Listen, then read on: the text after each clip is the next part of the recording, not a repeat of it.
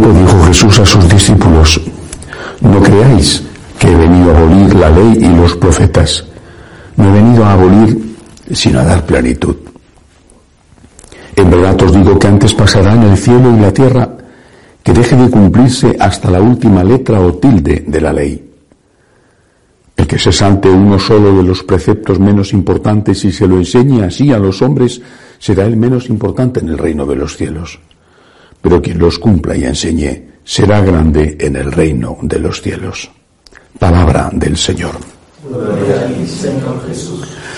Esta idea, esta imagen falsa, eh, herética, de Jesús que muchos han hecho y que muchos presentan, estoy convencido de que al margen de la intención de quien lo hace, que solo conoce solo Dios, es un gran éxito del demonio.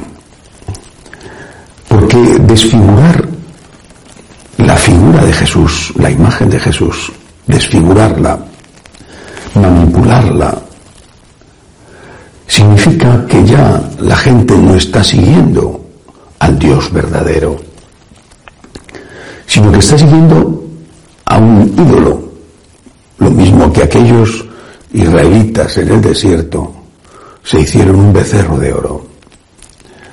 Este Dios, que es una caricatura de Cristo, eh, presentado por muchos sacerdotes, repito, no entro en su intención. Este, esta caricatura de Jesús esta deformación de la figura verdadera de Jesús conduce a mucha gente al mal. Y por eso digo que es una gran victoria del demonio. Las palabras del Evangelio de hoy son tan claras que solamente una deliberada omisión por parte de los que predican otra cosa deliberada, no casual. Solamente eso hace que no las tengamos en cuenta y no las presentemos. Jesús dice clarísimamente que no ha venido a abolir la ley y los profetas. No está refiriéndose a las múltiples eh, consecuencias de esa ley que tenían los fariseos y que él mismo en algunos casos no cumplió, como por ejemplo cuando no respetaba el descanso del sábado para curar a un enfermo. Refiriéndose a la ley y a los profetas, que decir, a los diez mandamientos de Moisés. Está refiriéndose a esos principios básicos, esenciales incluso para la convivencia y no solamente para dar gloria a Dios. Y a esos principios básicos el Señor los va a completar lo dice él mismo, que ha venido para llevarlos a su plenitud. Pero esos principios básicos hay que cumplirlos. ¿Cómo pueden decir algunos sacerdotes, por ejemplo, teólogos, que se puede abortar en función de las circunstancias? Cuando hay un principio básico que se llama no matarás.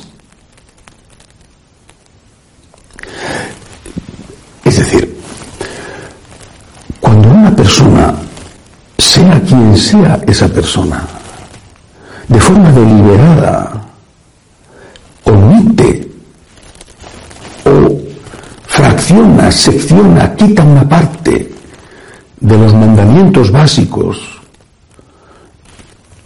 por supuesto, a continuación quita también aquellos mandamientos propios y específicos de Cristo, como por ejemplo el que se divorcia de su mujer y se casa con otra comete adulterio contra la primera, está manipulando la imagen de Jesús. Y por tanto la imagen de Cristo que está presentando no es la verdadera, es una caricatura, es un Dios falso. Y al hacerlo, está conduciendo a los hombres en el camino del infierno, porque esos hombres, esas mujeres que siguen a ese sacerdote, que están manipulando, él sabrá por qué. Pues ellos, no sé si tienen una excusa suficiente, pero al menos tendrán una excusa parcial porque dirán es que me lo ha dicho un sacerdote. Por otro lado, en otros tiempos quizá había más ignorancia, pero hoy en día la mayoría al menos tiene posibilidad de acceder a los medios de comunicación y de enterarse de cuál es la verdadera doctrina. Si quieres encontrar a alguien que te diga que lo que haces está bien aunque esté mal, seguro que lo encontrarás, pero es porque lo has estado buscando. El Señor es el Señor y nadie más que Él es el Señor. Él no ha venido a hacer una ley de rebajas para que demos gusto a nuestro cuerpo, a nuestros instintos, para que nos dejemos llevar por nuestras apetencias con la conciencia tranquila. Y esos sacerdotes que, quizá movidos por un concepto equivocadísimo, pernicioso de misericordia, se dedican a tranquilizar las conciencias, no te preocupes, Aldo, si esto no es pecado, no pasa nada, hombre, por favor, no seas escrupuloso, no seas riguroso, no seas eh, es un rigorista, eh, eh, no, hombre, no, haz lo que te pida el cuerpo, no pasa nada. Bueno, pues esos están conduciendo a la gente al abismo. Y el Señor tiene palabras muy duras hoy en el Evangelio para ellos. El que se salte uno solo de los preceptos menos importantes y se lo enseñe así a los hombres, será el menos importante en el reino de los cielos.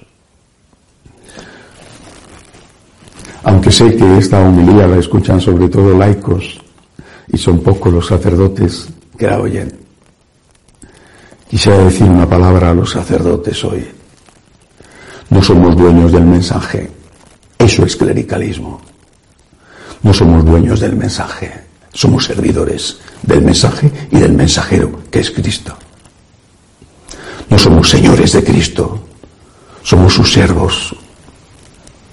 No podemos decir, porque no somos los dueños del mensaje, que lo que Cristo ha enseñado está equivocado, que hay que ponerlo al día.